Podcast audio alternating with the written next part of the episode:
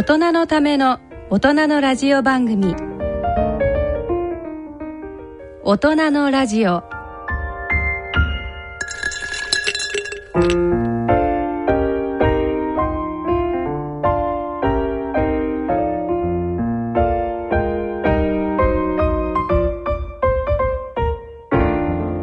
皆さんご機嫌いかがですか？沼尾ひろ子です。ご機嫌いかがですか？今井美智子です第3土曜日のこの時間はアウトドアをテーマにお送りいたします。大人のための大人のラジオ。第3土曜日のこの時間をご担当いただきますのは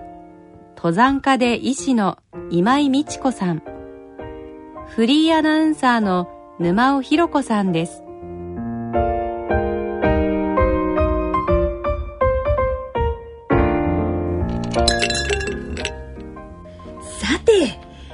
ここに来て急にぐっと冷え込みが、えー、すごかったですね、えー、皆さんはどのようにお過ごしでしょうか？先生は寒さは。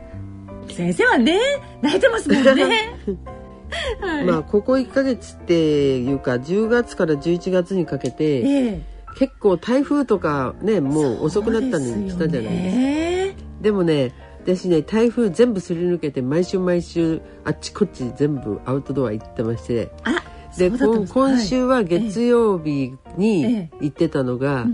あの京都なんだけど、えあの銀閣寺の脇のところから、こう上がっていくと、うん。大文字山って知ってる？はい、大文字山ってところでしょ？大の、はい。あれのね、大文字の火床って、うん、大文字がこう出る、うん、そのど真ん中のところにこう薪の置く場所とかがあるんですけど、そういうのがあるんですよ。えー、で。その大文字がこう山のところにいろいろこうちゃんとコンクリートでできてたりしてて、うんうん、そこの上を置くんだけど、うんうん、それが真ん中、うん、それから両側の足、うん、それから、えーと、横の払いみたいなのも、はい、キュインってなったこう火床がちゃんとあるの。でそこまで行ってきたんだけどあそうですたらやっぱりね、まあ京都はね、盆地だから底冷えするってよく言われますけど、うんうんうん、はい登ってる時は暑かったんですけど、うん、ちょっと日が陰ったら急に寒くなってもともとあそこのところの盆地って湖水だったんですよね。あの水の底だったね。あ、そうですか。だからその大文字の火床のところからあの京都盆地がダーってものすごく綺麗に見えるんだけど、はい。そこに太陽の光はそっち当たっててこっちが陰っちゃって、うんうん、でそのそっち側の方の各ビル、うん、家、あのなんていうのかビルが林立してる、ええ、それがねいかにもなんかね、うん、光を浴びてね、うん、砂浜の貝殻のようにバーって広がってて綺麗でしたよ。紅葉はまだ？紅葉ばっちりばっちり、うん、銀閣寺とかの、もうその上の方もそうなんだけど山の紅葉もそうなんだけど、はい、赤あり黄色あり、うん。それからグリーンありグリーンがちょっと赤くなってるかなみたいな。紅葉の初めの頃ってあの新緑の初めの頃と同じで萌え木色とかああいう色も出てくるんですよね。一番いろんな色がある時で綺麗でした、うん、あの寒暖差が激しいと、うん、あの色もすごくはっきり出るっていうふうに聞きますけど、ね、だからここへ来てもっとすごく綺麗になってるんじゃないですかね、先生はちょうどいい時にじゃあ京都も行かれて。はい、えー、ではそのような感じで大人のための大人人のラジオ今井美智子先生と進めてまいります。この番組は野村証券ほか各社の提供でお送りします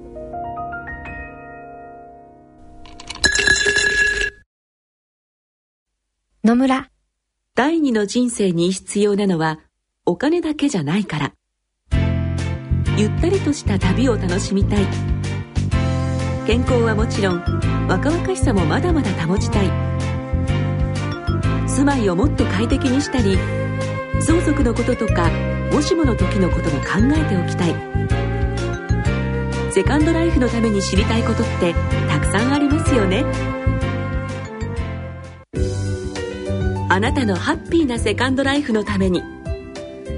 野村証券の本支店では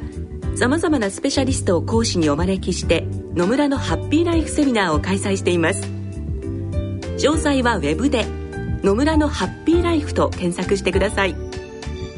なお当セミナーではセミナーでご紹介する商品などの勧誘を行う場合があります。それの村に来てみよう。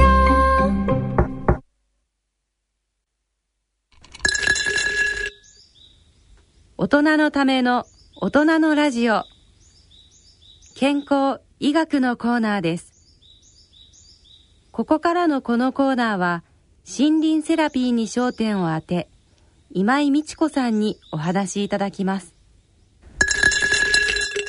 健康医学のコーナーです。第3土曜日のこのコーナーは森林セラピー基地ロードに焦点を当ててお送りしています。今回は宮崎県日之影町のご紹介となります。えーと先生こちら宮崎県日之影町アクセスはどのようにしましょうか、はい、宮崎県の宮崎の駅からだと、えー、JR でだいたい1時間ぐらいあの行って延岡からバスで50分ぐらいで日の影駅、はい、車で行くと九州自動車道で熊本空港 IC からだいたい2時間から2時間半ぐらいですかね。どのような特徴があるところでしょうか？あの町自身がね、はい、周囲をぐるり山に囲まれているところなんですよ。うん、はい、皆さんが日の影っていうとイメージ湧かないだろうけれども、うん、そこからちょっと西の方に行くと高千穂峡があるそれのちょっとまあ手前、うん、だから高千穂峡からだとだい。たい30分ぐらいかなのところなんですね。川がこう町の中心にありまして、はい、えー、南北の方向に日の影川が流れていて、うん、斜めだから、えーと、西うんと北西の方から東南の方に向かって五ヶ瀬川っていうまあこれも割と有名なんだけど五ヶ瀬川が流れていて、はい、そこのちょうど Y 字っていうか直角に近い Y 字のあたりのところに、まあ、集落があるんです。うん、はい、森林セラピー基地として、まあ、あの日之影町は、まあ、なってるんですが、はい、その一帯のところが全部あの、えーと、国定公園、うん、うん、祖母傾き国定公園って、まあ、傾き山を中心とした国定公園で。あ祖母おばあちゃんの祖母に傾くと書くんです祖母傾き国定公園、はい、はい、とってもいいとこですっていうか。四季折々要要は広葉広葉樹もたくさんあの広い葉っぱのね、はい、木もたくさんありますし、うん、それからあのまあ南の方ですからしあのいわゆる照葉樹っていうあの冬になっても広い葉っぱなんだけど枯れて落ちない、はい。うん、照葉樹もあるし針葉樹。針葉樹はまあ植えたものが結構多いんですけれども、うんうん、針葉樹もあるしで。まあ今の時期だともう本当に紅葉はもみじが綺麗ですよね。であの、はい、森林セラピーロードは、はい、えー、5つあるんですけれども、はい、まあ今日はその中でもまあ普通に歩いて行っちゃったら1時間からにぐらいで行けちゃうあの2.5キロのコースなんですけれども、はいその石垣村トロッコ道コースというのをご紹介しようかなと思ってます。はい。トロッコ道ってトロッコが走ってたとこなんですかね？あ、そうですね。うん、ここはあのまず最初に日の枯れキャンプ村。はい、ちょうど五ヶ瀬川がぐーってカーブしてくる五ヶ瀬川ってすっごい広いんだけど、ええ、あの川幅が広くて、えええー、ゆったり流れているのでなかなか見応えのある川なんですが、うん、そこのところから、えー、その脇に、まあ、国道が走っていて、その走ってるところからちょっとまあ坂道を登った、うん、あの全体に V 字なりだと思ってください。V 字なり。あの U 字なりよりもっと深い。だからどっちへ行くにも、はい、その川と川に沿って走ってる車道を覗いてしまうと、どっちに行くにも山に上がってくみたいな感じ。だからちょっと上がったところに、はい。あの日之影町のその、えこあなんキャンプ村の公園があるんですね。はい、でそこの公園がまあ広い芝生があって、はい、周りは全部森針葉樹で囲まれているところにボーってこうなんか青い芝生の場所があって、ええ。そこにこういわゆるログハウスとはちょっと違うんだけど、ええ。まあ日本の木で作ったらしい四角っぽいうん。んだけど、うん。全部木製のこう建物があったりして、なかなかそこにいるだけでも気持ちがいいっていうところなんですけど、うん。そこでまず最初に、うん。まああの森林セラピーは恒例なんですが、はい。要はその今まで普通の生活をしている時のストレス度チェックをするので、うんうん。まあアミラーゼのチェックとか、はい。あの唾液アミラーゼを測ったり、うん。それから血圧を測ったり脈拍を測ったりっていうのをして、うんうん。でそれが終わったらまあちょっとまあそこはコンクリートなんだけど坂道をちょんちょんって降りてって、うん。川のところまで降りたらか川のところから北に向かうのかな？北の方にはい。向かっていきます。そうすると林道に入るわけだから、はい。でも上りになってちょっと、うんうん。で林道に入って。うん。でしばらく行くと杉の森があって、うんうん。これはまあ人工林のあの人工の杉の森ですけど、はい。でその中をずっと歩いていくと、うん。まああのかなり斜面があの高いところまであるので、うーん。うん、名もない滝がこう落ちていたり。ああそうです山に入ったかっていうか、森に入って森林セラピーかなと思うと、はい。ぐるっと回る角のところに家があったりして、えー、あの民家が？うん。あら。だからあの集落があって集落がその河原のところだけにあるのかと思ったら違って、うんそういうところに民家があって、でその杉の森を出たところに、まだもうちょっと一回あのえっ、とまああの下にもう一回降り降りる河原に降りる道があるんですよ。うんはい。でその河原のところに降りていくと、うん。日の影川がこうあってその日の影川のところで、あのい岩の岩じゃない石がもう川河原の石って丸くなってるでしょ？はい。でコロコロしてる丸い石を、うんなんか踏む踏むと足にいいじゃないですか、うんそれもいいし、うんコロッと寝っ転がったりすれば、うんうん。背中のところに丸いのがコツコツ当たって気持ちいいし。始発みたいな気持ちです反対側がもう、どっちかっていうとすべすべしたような、うん。なんかあの水でね洗われてすべすべしちゃってるような、はい。えーなんだろうな変成岩なんだろうけど、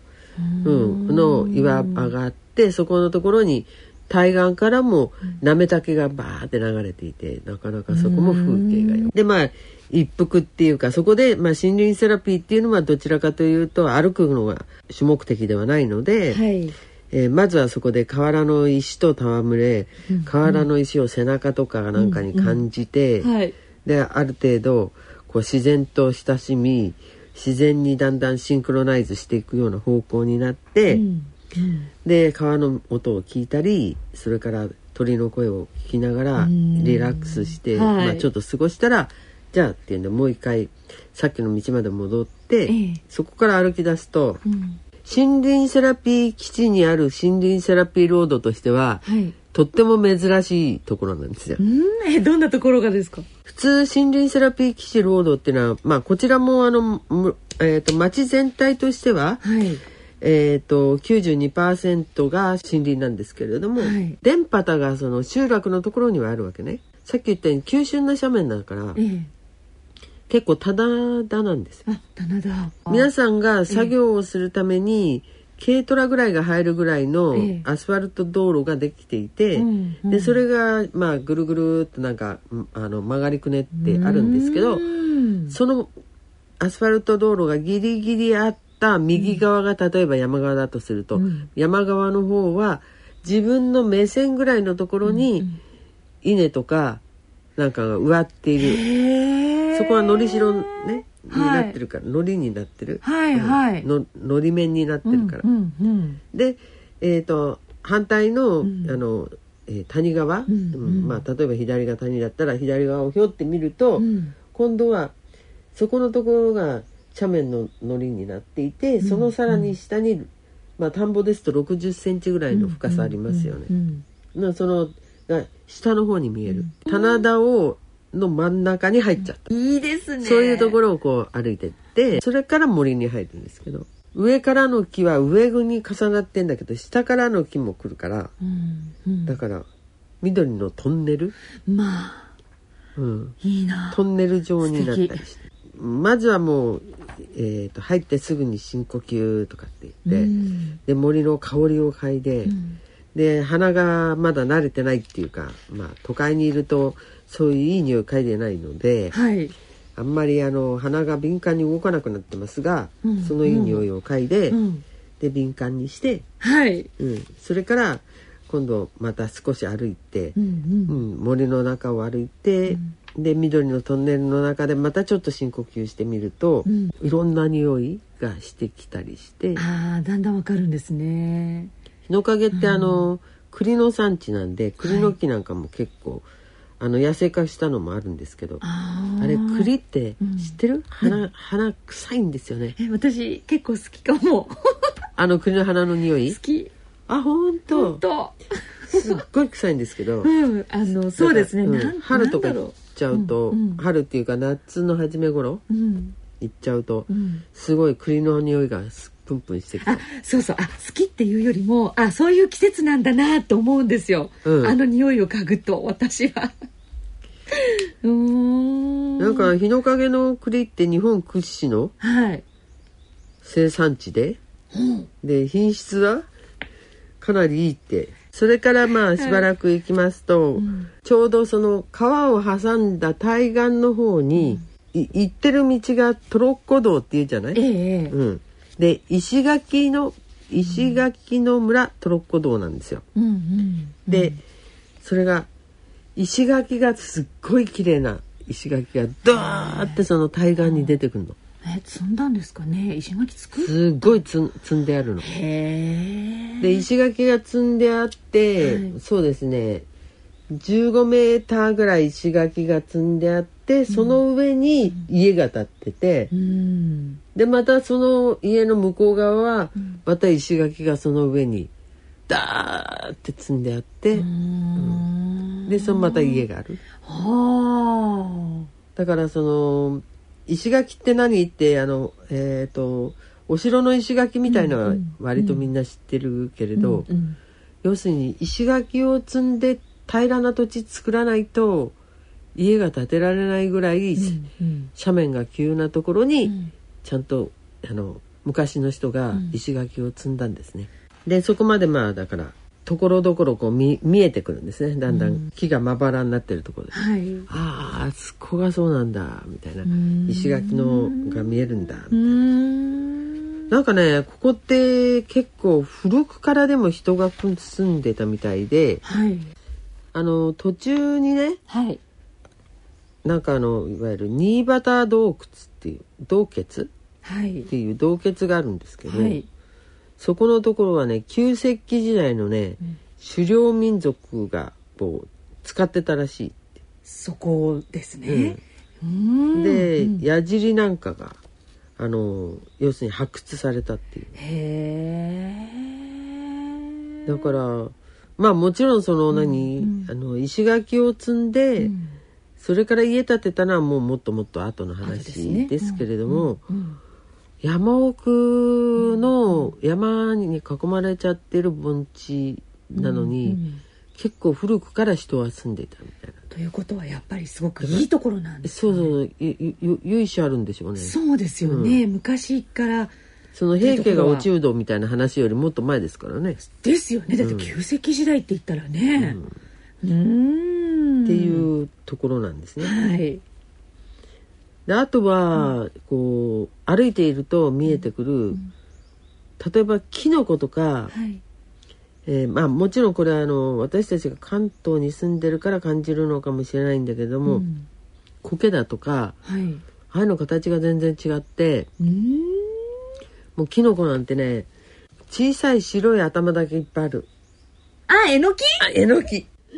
そうあのえのきがねはいその散らばってるって言うとおかしいけど、あれはあの売ってる時まとまってますよね。え束になって、うはい。でえのきの足を3分の1ぐらいに切って、うん。それを散らばしたみたいなキノコがうわーって一面土の上にですよ。あのなんかキノコってなんかほら木の上には生えてるみたいな,、はいなんか蜜土の上に生えてて、うんうん。でそれがもう本当になんか綺麗にそこの一角全部、うんうん、キノコっていうの、あんまり見たことないんですけどそういうところがあってそのえのきよりもっとね、うんうん、白く輝いていた。わなんか素敵だな。可愛かった。食べれるんですかね。いや食べられないでしょ。食べられたら みんなほらそうですよ、町の人が食べちゃうでしょそうですよね、だから、その湿気もそれなりにあって、加減もそれなりにあってみたいな感じなんですね。うん。でその石垣の村のところまでは橋渡まあだからあの日の影川を渡って、はい、橋を渡って出て。でそこでまあ要するにまあいつもの恒例のセラピー弁当っていうやつ、はい。うん。あのそこで食べたんですけれども、えー、このセラピー弁当が結構また美味しいんですよね。うんうん、あのまあもちろんしいたけ名産地、うん、うん。それからトマトの名産地。ミニトマトも名産地。キャロルクイーンっていう品種ですか？品種で、うん、すごい甘くて。あの、うん、ミニトマトだからコロコロしたちっちゃいんですけど、えーえー、あとはほらあの川がいい川が流れてますから、えー、魚もも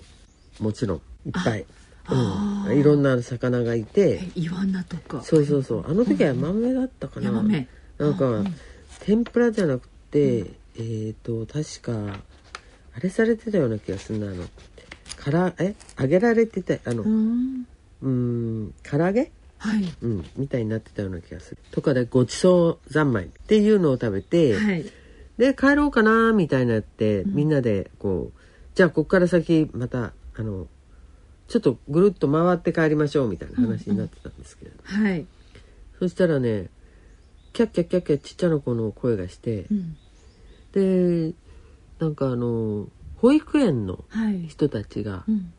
また私たちとは逆に上まで、その対岸のその要するに家がある側の方は車道がある、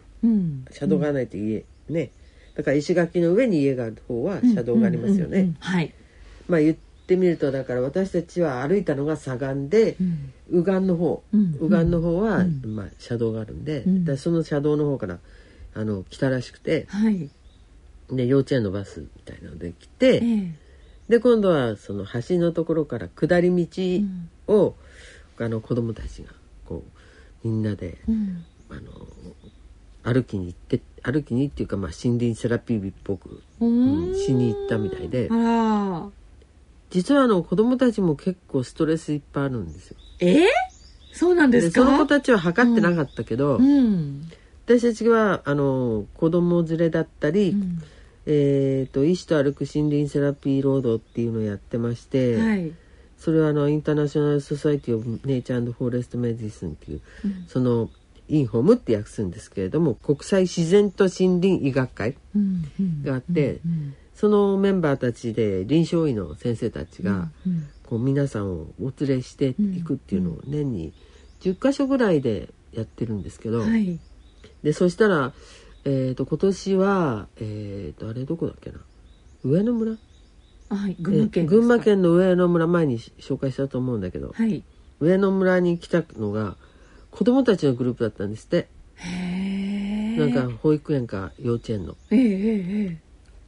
そしたら、みんなすごいストレス、うん、えなんだろう。雨はじけストレスがいっぱいで。お習い事とかそういうのかしら。どうなんでしょうね。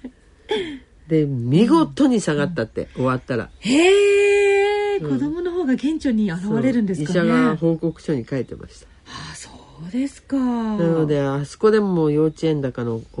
あの保育園のお子さんたちがみんなね行ったからあいいなって思って。普通に私たちは森林セラピーいいなと思ってますけれど、はい、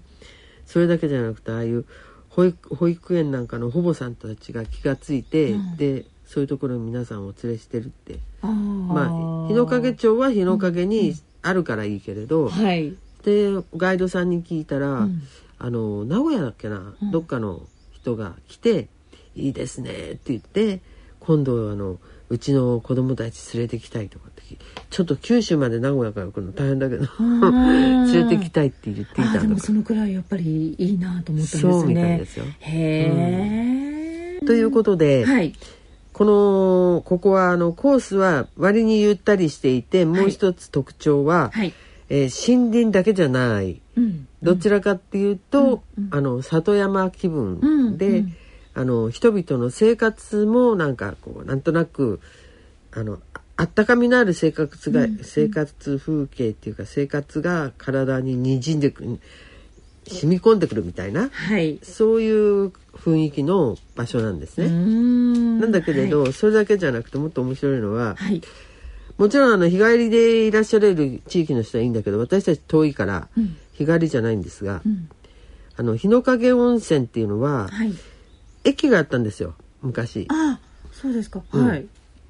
で、うん、えー、駅のところに温泉があって、うんうんうん、だけど高千穂線が日の影のところまで来る前になんかもうほら JR が一回潰れたじゃないですか国鉄が。うんうんはい、でなくなっちゃったんだけど、ええ、踏切と車両だけあって、で、はい、ああのレールマンの。レールもレールマンって、はい、その駅のあの列車を宿にしてるの。だから列車の列車の宿。が駅の前にある。え何両ぐらいよ2両あって、はい、で2両半分ずつにして、はい、畳の部屋とベッドの部屋があって、うん、寝られるんですよ。はい。で普通にその何あのえーと、列車にあるような寝台ベッドみたいな感じじゃなくてもう完全に改造してあって、中は。中が、うんうん、畳の部屋が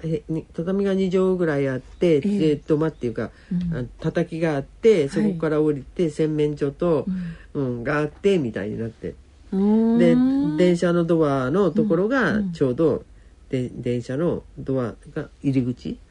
面白い。楽しいですね。だから窓はいると両側が窓になってる、うん、これはこれで面白かったし、うん、それからそこでえっ、ー、と食事とかついてないので、ええ、あの地元のなんかこうお料理屋さんに頼むと、うんうん、朝食からもう立派なこうお重箱っていうかあの、木の箱に入ってきて美味しかったし、夕食もなんか地元で。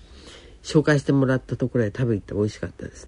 なんだか楽しいですね。だから温泉駅っていうぐらいだから、は。い。うん、駅のところに温泉があるんですよ。だから、駅のところへ着いたら、うん、前の日に着いたら、うん、まずは温泉に一っ風呂浴びに行って、それから電車の中に入って 電車に乗って、はい、でそこが部屋部屋だ すごいややっぱいいですね。ちょっと楽しいですね。ちょっと面白い面白かったです。そうですか。うん、えー、どうもありがとうございました。はい。えー、とっても楽しい。今回は森林セラピー基地ロード宮崎県日之影町をご紹介いただきました。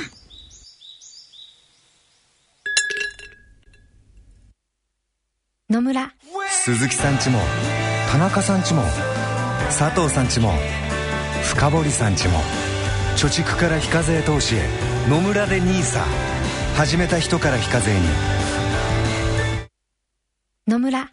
伊藤さんちも高橋さんちも渡辺さんちも中村さんちも貯蓄から非課税投資へ。野村で NISA 始めた人から非課税に。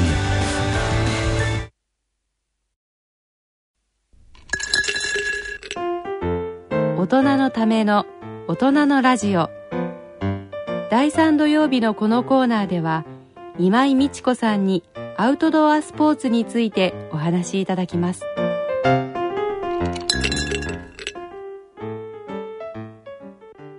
大人のスポーツ大人のアウトドアのコーナーです。え世界各地のアウトドアということで7月からはカナディアロッキーに焦点を当ててお送りしています。今回は湖に焦点を当ててお送りしたいと思います。えー、カナディアンドッキー先生もう本当に広いからもういろいろねありますけど今日は湖。そうですね。はい。あのー、まあカナディアンロッキーっていうと、はい、大体こう、えー、バンフから、はい、うん、ジャスパンまで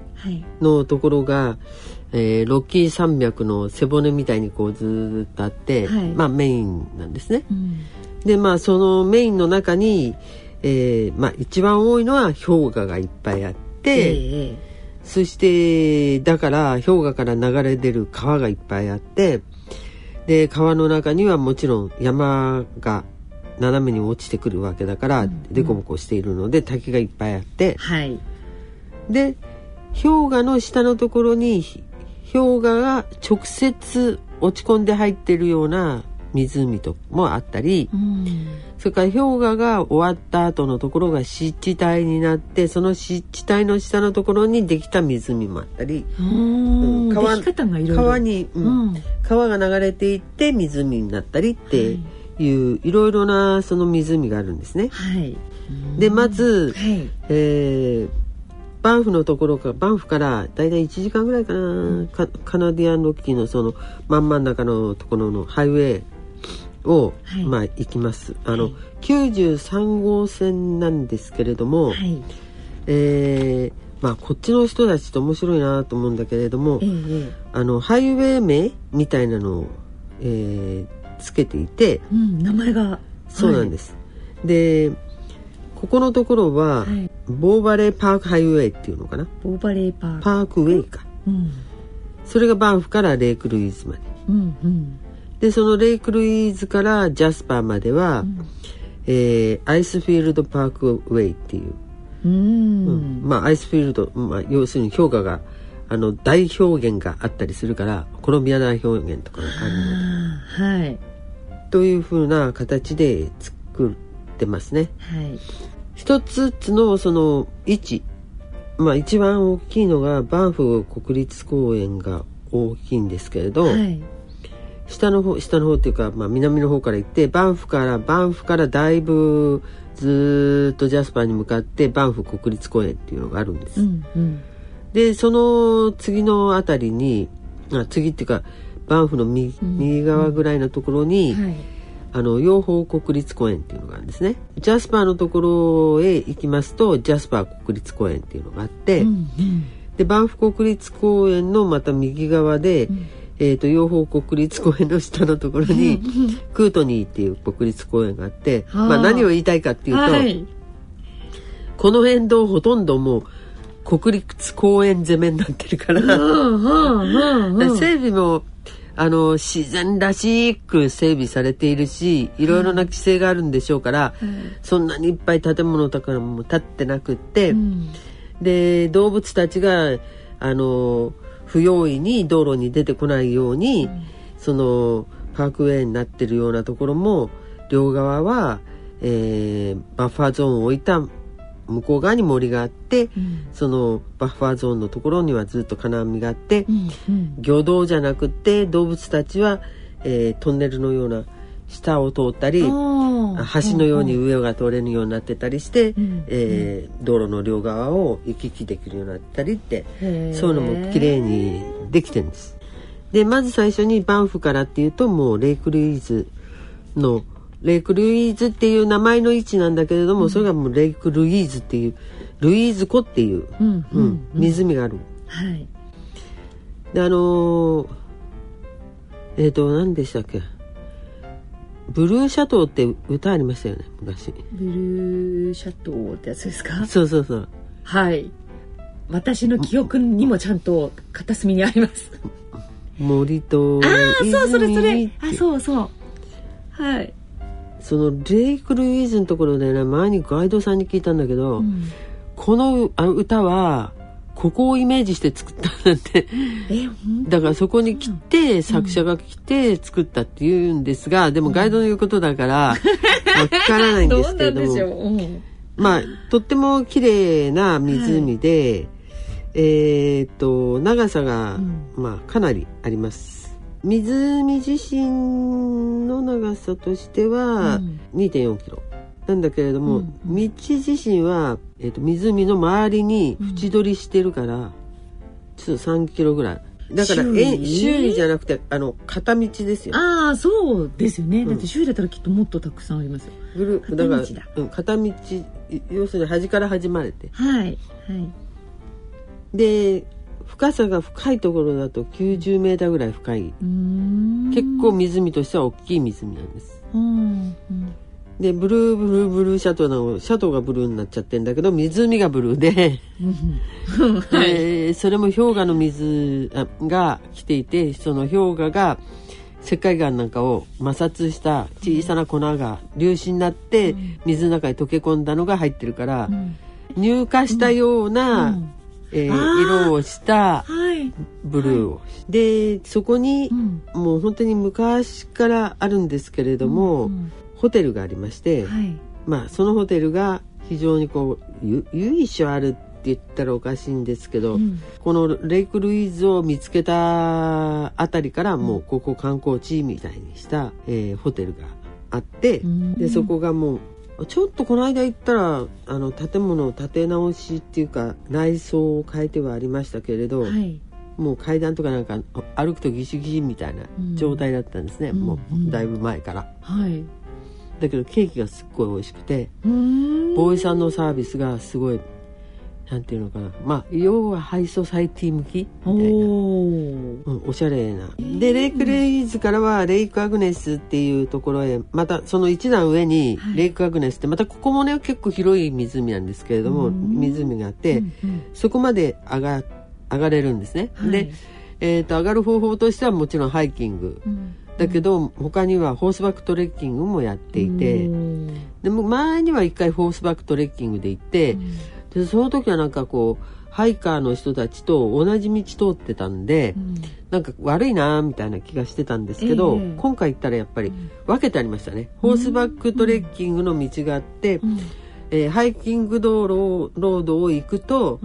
ところどころ横切る、まあホースバックトレッキングがこう行ってハイキングロードがこう行くとどうしてもぶつかって横切るところあるじゃない。はい。そこのところ行くと馬糞が起こってるみたいになってたから、うんうんああホースバックトレッキングの道分けたんだっていう感じで、うん。で前に行った時にここはものすごいチップロードだったんですよ、うんでもうチップ巻きたい放題巻巻いたってあの木のチップね、ええ今はもうそれがすっかり落ち着いちゃってて、あんまり補修はしていなかったみたいなんで、うんうん。あの自然にチップが帰っちゃってる状態でしたけど、うんうん。でも歩きやすいいい道でで実際にそのあのレイクアグネスまで行く途中にちっこいまた湖があってはい。でそこから今度はねレイクアグネスからさらに登ったところにビーハイブっていうそのビーって蜂ね。ああハイブって、あの蜂の巣、はい。蜂の巣という岩壁っていうか、うん。うん岩だらけの、ん。岩でできた山があるの、大きいのとちっちゃいのがあって、はい。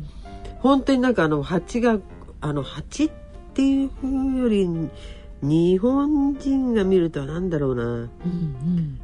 いわゆる竹かごでまん丸い大きいのありますよね。あー。ああいうのを逆さにしてボンって置いたみたいな。へえでその上から見るとまあ景色すごくいいんですけど、うん。でカナダはね割にね、あの何？あのヨーロッパと違って観光用のリフトだの、えーいわゆるゴンドラだのあのテレキャビンだのっていう山岳交通機関あんま発達してないんですだから歩かないといけないっていうところまあもしもちろん馬でもいいんだけど。はい。だけどたまたまレイクルイーズの方は反対側のあのレイクルイーズのその湖入る時は、えーバンフの方から来ると左に曲がるんだけど右に曲がったところにホワイトホーンマウンテンっていう山があってまた別の山があって。はい。そこはスキーのメッカだから、うんうん。そこにゴンドラがあるんですね。うん。でそのゴンドラに乗っかっていくと長さで 3200m えー、と標高差で 500m 上がって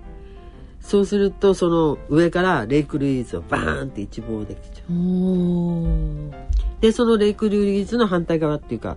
真正面にあのビクトリア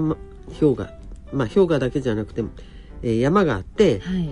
でそこのところが、まあ、ビクトリア氷氷河があって、うんそれがこう引っかかって落ちてこないんだけど、まあ、引っかかってるうん。で私たちはそこ、うん。あの今回はそのあれには行かなかったんですけどそのホワイトマンホーンマウンテンの方は行かなかったんですけど前に行って、結構多い眺めだなって。で晴れてる日だとビクトリアあのあのコロンビア大表現の方まで見えちゃうんであのダイナミックな景色でなかなかこういうその何えーと、山岳交通機関になってや乗って上山の上行って見るっていうことが他のところあのあんまりないんですよ、うんうん、だからまあレイクルイズはそれもポイントかなっていうところなんですけど。で私たちはここ歩いたんですね。で、はい、えー、レイクアグネス行ってビーハイブ行ってで降りてきて、うん、そしてレイクアグネスのレベルのあの標高のところをずっと横にトラバースして、うん、そしてずっと行ってでレイクルイーズの一番小尻っていうか孤島っていうかその、えー、帰るホテルのあるところの反対側、うん、だから半周分してから帰ろうと思って、半周分したんですね、で半周分を上でした。だから景色いいわけ、下の湖見ながら、はい。で半周分してダーッと降りてって、そしたらね、うん、あのその前にちょうど私たちがバンフに着く時に、えー、カナダ台風台風っていうか大雨の水害の後だったっていう話を最初したと思うんだけど、はいはい、それで、えーと、レイクルイーズのところも、えー、氷河が大量に溶けて、うん、そして湖畔にある道の上に水がの、だから水没しちゃって道が。でそこを、うんしょうがないから靴脱いで、うん、で歩いたんだけどもうね3歩行くと足しびれちゃうぐらい冷たいんですよ。うわだ氷河の水が川でちょっと温まってもちょっとしか温まんないでそのまま流れ込んできてるからでもあ足がもうキンキンキンっていうぐらいの感じで、うん、10メーターぐらい塗装して、うん、それから帰ってきたのでちょっとこれはハプニングでしたね。みんなキャーキャー言いながら冷たくて。そうですか、うん、でそのレイクルイーズを過ぎますと、はい、えー、今度は93号線が今度はアイスフィールドパークウェイになるんだけど、うんうん、アイスフィールドパークウェイに沿って、うん、で行くと、うん、あのまだそのバンフ国立公園のうちの中に、うん道端のところにはペイトー湖っていう湖があって、はい、またちょっと行くとモレイン湖ってモレイン。モレインっていうのは、うん、あのヨーロッパなんかでもそうなんですけども氷河が少しずつ流れて毎年10メーター流れるのもあるし1メーターしか流れないのもあるけど流れてきますよね。はい、でずずずってあの雪の塊雪を押し出してくるわけだけどあの氷を。はいだけど押し出してきたところの一番最後のところでは溶けてなくなってそこなくなる前が氷河の絶端っていう形になるんですが、うん、そこまで押し出してきてる時にはその周囲の山からコロコロ落っこってきたような岩とか、うん。うん、どっか崩れて落ちたような岩とかも、氷河はそこに溜め込んだまま押し出してくるから、で氷河の氷は溶けちゃうから水だからなくなるんだけど、岩は残るから、押し出された氷あの岩とかあの砂利とかが積み重なるわけですね。どんどんどんどん、氷河を押し流してくる、はい、でそれが堆積したものをモレインって言うんですよ、うん、なんだけど、はい、そのモレインっていう言葉自身は、うん、えー、ここのモレイン湖がモレインレイクっていうんだけどモレイン湖が語源なんですけど、うん、ただそのモレ、えーと、ここのモレイン湖のモレインは、あのいや山の一部が崩れてでガラガラのものが堆積したみたいな、うん、三角形みたいな堆積に見えて、その先に湖があるので今の語源のくせに今のできあの氷河のでき氷河から出てくるモレンっていうと違う形態なんですけどね。えー、でもそのモレンモレインこのモレインの上に、はい一回乗っかって、うん、で下を見るとものすごい綺麗な、ここもあのえっ、ー、とねレイクルイーズよりもっと青みを帯びた白濁した湖、へえもうすごい綺麗なんですけれどもここもね距離が結構長い湖で。あそうですか。でここの場合には、うん、その、えー、湖の周辺にすぐ山があっていうよりも、うんあのラーチバレーって言ってまた、えー、さらに先の方に渓谷があって、うん、でそこまでジグザグの道をずっと1時間から1時間半くらいかな、うん、それがねかなり急峻なんですよね一つのあの道が。道のあのジグザグが。あそうですあのね日本と違うのはやっぱり、ね、みんな足が長いから、うん、向こうの人、うんうん、だから結構こう膝前前に出した足の膝って曲げるじゃない、うんうん、でその曲げ幅が違うので、うん、どうしてもあの、えーと、太ももから膝までの間の距離が違うから、うん、こう曲げた時にもうすでにシャドウがこういうふうにきつくないとほら遠く行っちゃうじゃない。ああはいはい。だから日本人が行くと結構、大変なん歯ぜいぜいっていうか途中でなんかこうなんか心臓バクバクになっちゃう人とかいてでジグザグジグとか言ったらもうその辺で一回休みとか、うん、またジグザグジグっつったらはいこっちで休みみたいなそんな状態になっちゃうぐらいのところなんですけど、ね、でそこだけどジグザグを行くと、うん、その上にだからそれこそ沢のもう源流みたいな、小川がダーって流れていて天あのえっ、ー、とモレンコに、うん、モレンコに沿ったところにはあのテンピークスっていう山がね、はい、3,000メーター方がテンピークスっていう山があって、うん、それがすごい、うん、えー、綺麗なんですけれども、うんうん、そのラーチバレーっていうところまで行くと今度は、えー、テンプル山っていう山ほか3個の山がまたそこの後ろにダーって高層湿原があって、うんうん、湿原のさらに向こう側には山があって、うん、でお花が白だの黄色だのお花がいっぱい咲いてて、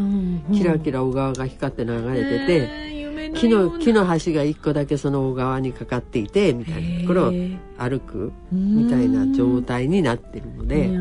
すごい綺麗なのでまあここはだから、うん、うん、行ったら絶対あの遊びに行った方がいいかなっていうようなところですよね。でそこからさらに、あででそこまではまあ大体こう、えー、国立公園としてはバンフ国立公園の中にあるんですけど、はい、さっき言ったその道端にあるペートー湖っていう湖と、ええうん、湖はまあ上から見るんだけど、うん、そこよりかはまあ距離から言えば距離からっていうかその何？井戸から言えば、えー、バンフに近いんだけれども、うんうん、エメラルド湖っていうのがあるんです、うん。うん、これがまただからエメラルドとレイクって本当にこれはエメラルドの色をしてる。レイクリーズが割に白濁強くてちょっとグリーンっぽくだからなっちゃってでその次にえっ、ー、とモレインコの方がちょっとこうねちょっと濃い。もうちょっとブルーがかっていてって言ったんだけど、エメラルド湖はもう本当にエメラルドブルーの湖があって、だけどこれはだからちょっと,、えー、と左側えっ、とだから西側に寄っているので、さっきのその国立公園でいうと養蜂国立公園って違う国立公園の方に入っちゃうんですけれども、うんうん、本当にねだからあの、えーと、レイクルイズ周辺って、うん、うん、たくさん湖があって、うん、でそのエメラルドレイクの方はあの湖の脇にロッジがあるんですよ。で普通あのヨーロッパなんかだと湖囲んでロッジがあったりとか湖のところにヨットハウハーバーが、うんはい、ハウスがあったりとかいろいろしてんだけど、うんうん。うん、ロッジ1個しかなくて、うん、で実はその後ろにモレーン地帯があって、うん、でそのモレーン地帯に山小屋があってで、さらにその後ろの方の山の方に、いわゆるあのえセカンドハウス群がガーってあるんだけど、それがもうほとんど見えない状態になってるぐらい森に囲まれた、エメラルド色の湖、へえあの、うん、だからデザインの仕方うまいなと思いますよね。だから知ってればあそこにいろいろあるとか郵便局もあるんだよみたいな。分かってるけど、うん、見えないんですね。何も見え見えない。であのそっちの方から行っちゃうと京ザメだから、うん、まあ最初に左に曲がってその路地のすぐ脇から左に曲がって、うんうん、でも本当に綺麗に整備されている道なんですが、森の中にどんどん行くような感じの道をエメラルド湖をぐるぐるぐるぐるって回ると、うんうん、まあ対岸の方に行くとまあ先に山もあるんだけれども山の、えー、いわゆる上から流れてきた水まあだから山の上に氷河が裏側にあってその裏側の氷河から、えー、溶けて流れてきた水。山自身が湿った山でそこからで出てきてる湿原がブワーッと広がってて、うん。うん、でその湿原の中をこう人がずっと歩いていくと、うん、どんどんどんどん遠くなってでも湿原だから広いから見えるんですよ、遠くまで歩いてても。本当に自分が一番こっち側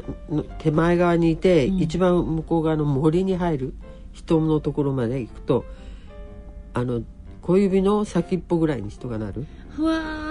でそこはもうみんな湿原でちっちゃい白い花とかね、うん、うん、黄色い花とかがバーって咲いててものすごい綺麗で。ぐるりって回って森入ってでまた森の中を反対側をぐるぐるぐるっと回っていくと、はい、さっき言った、うん、そのセカンドハウス群みたいなところに、うん出て、そうすると人の声とかもしてなんですけど。で巻いた時は、はい、あのあそこもそ、まあ、他もそうなんだけれども、うん、大体みんなあのカヌーとかがカナディアンカヌーができるんですけどね、うん、うん、だからどこ行っても大体やってたんだけれども、今回ねそのエメラルド湖行ったらねカヌーじゃなくてなんか変なのがありました。え何があったんですか？何なんだろう。海でさサーフィンやるじゃない。はい。そうサーフボードってあるでしょ？はい。うん。であのえっ、ー、とサーフボードみたいに丸いこうなんていうの？ペタッとした丸い板、うん。うん、え？サーフボードの丸い板？いや丸いというか丸みのある、うん、へさきも丸みがある、うんうん、でちょっと上がってる、うん、みたいなのがサーフボードじゃないですか、はい、そのサーフボードと同じようにただ板がペランって丸み両両端が丸みもあるみたいな、はいはいはい、板と、あのえっ、ー、と船頭さんがローゼロロだっけ？ロデコグみたいな、うん。はいはい、棒の長い、うん、立った立った状態で、うん、長い棒の先に、あの水をかくちょっと四角めなんだけど、うんうん、あの 比例じゃないなんて言うんでしょう貝貝貝貝がついている、うんうん、あれでねみんなこうやって立ってこいでんの。立って。へえ遊びレジャーで遊ぶんです。それ遊ぶの？あでも遊び以外考えられないですけど。そうですよね。で調べたんですけど名前が分かんなくて。なんだろうなんて言うんですか、ね、で皆さん皆さんつっても最初一人いた「俺」とか思ってその人が行っちゃっていなくなったら今度夫婦なのか友達なんかよく分かんないけど2人がこう男女が2人で別々ですよ。一つ一、つとに乗っかってきて、うん、でそれがヒューって途中で分かれて。うんうん、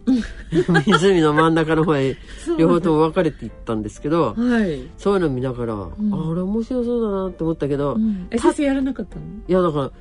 らあのあれ今回はハーキングで行っちゃったから。あそうか、うん、はい、だけど、立ってやるので、でしサーフボードにも乗ってたことサーフィンやったから、はい、でもサーフボードも最初に乗る時立ち上がるの大変だったので、はい、まああれは波があるからで、エメラルド湖はまっすぐだけど、あれ最初バランス取るの大変だろうなとかって思って、えーうん、なおかつ、うん、えっ、ー、となんか漕ぐわけだから、うん、で片側だけでここう両側で漕ぐにしても、体結構動かすから、ちょっと練習しないと無理かなえー、じゃあ今度はそれね、でもなんだかは分かんないので、ちょっと調べなきゃいけないんですけど。もしかしてサーフボードを山に持ってきちゃってあそこ浮かべてんのかなとも思ったんですけどちょっと遠目だったので、ね、あんまりはっきりは見えなかった。また新しい遊びができちゃった。ああ、もう先生楽しみ。じゃあ次回はそんな、うん、はい。そうですね。こともね、ちょっとそんなお話ももし先生が体験してきたら、えっ、ー、と、聞かせていただければと思います。そうですね。うん。はい。はいさあ、えー、カナディアン時今日はですね湖に焦点を当ててお届けいたしました。野村。鈴木さんちも伊藤さんちも高橋さんちも中村さんちも渡辺さんちも田中さんちも佐藤さんちも深堀さんちも貯蓄から非課税投資へ。野村で NISA 始めた人から非課税に。大人のための大人のラジオ。今回の大人のラジオいかがでしたでしょうか？さて番組では疑問質問ご意見ご感想をお待ちしています。宛先はこちらまでお願いいたします。ラジオ日経大人のラジオの宛先です。郵便の方は郵便番号107-8373ラジオ日経大人のラジオ係まで。ファックスの方は東京03-3582-1944東京03-3582-1944ラジオ日経大人のラジオ係までお送りください。なお大人のラジオの番組ホームページ右下にありますご意見お問い合わせ欄からも投稿いただけます。皆様からのご質問ご意見ご感想をお待ちしております。疑問質問などどしどしお寄せください。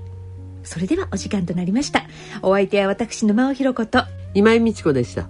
次回お会いいたしますのは来月12月21日となります。それでは次回まで。さようなら。さようなら。大人のラジオ。